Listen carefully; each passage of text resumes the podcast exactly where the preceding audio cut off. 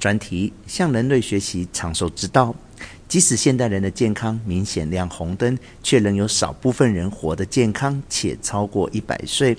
这不免引起很多人的好奇：为什么他们可以逃过慢性病的折磨？是否该看看些百岁人类的日常生活，让我们可以从他们身上学到长寿秘诀？有记载以来，全球最长寿的人类是来自法国的珍妮·卡尔芒，活到一百二十二岁，一九九七年过世。令人讶异的是，一百一十七岁的他还在抽烟。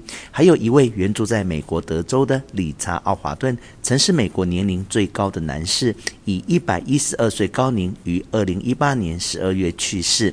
他是美国最年长的男性，每天都要抽雪茄。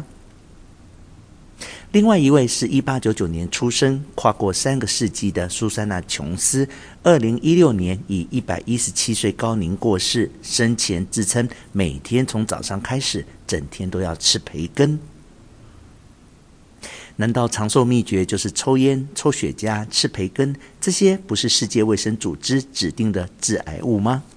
抽烟及吃加工肉品确实是致癌因子，而这三个个案似乎印证了一般人的想法：只要基因好，无论生活习惯怎么样都无所谓；基因不好就认命吧。但事实上，或许这三人不过是个案，不能代表什么。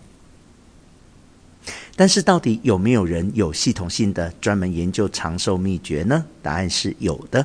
美国纽约爱因斯坦医学院老化研究中心主任尼尔巴兹莱花了十多年的时间研究六百多名人类的健康，发现他们健康状态良好，罹患各种疾病的时间比一般人延后。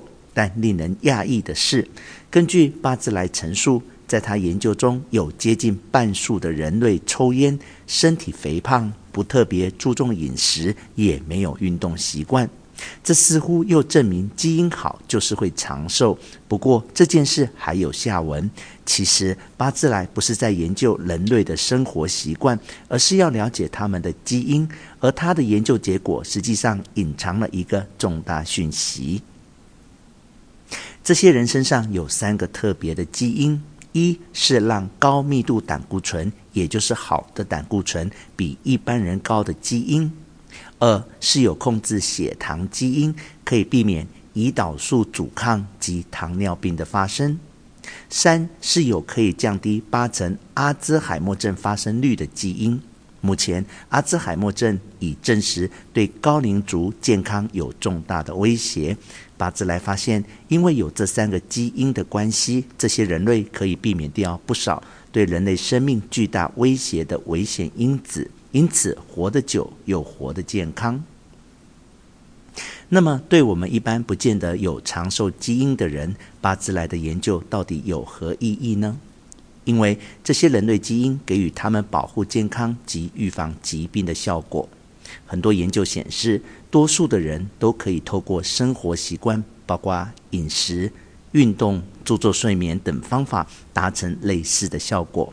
当然，不像有了长寿基因的人这么轻松，但是至少可以知道，基因不是决定一切，并且健康及长寿也不是少数人的专属。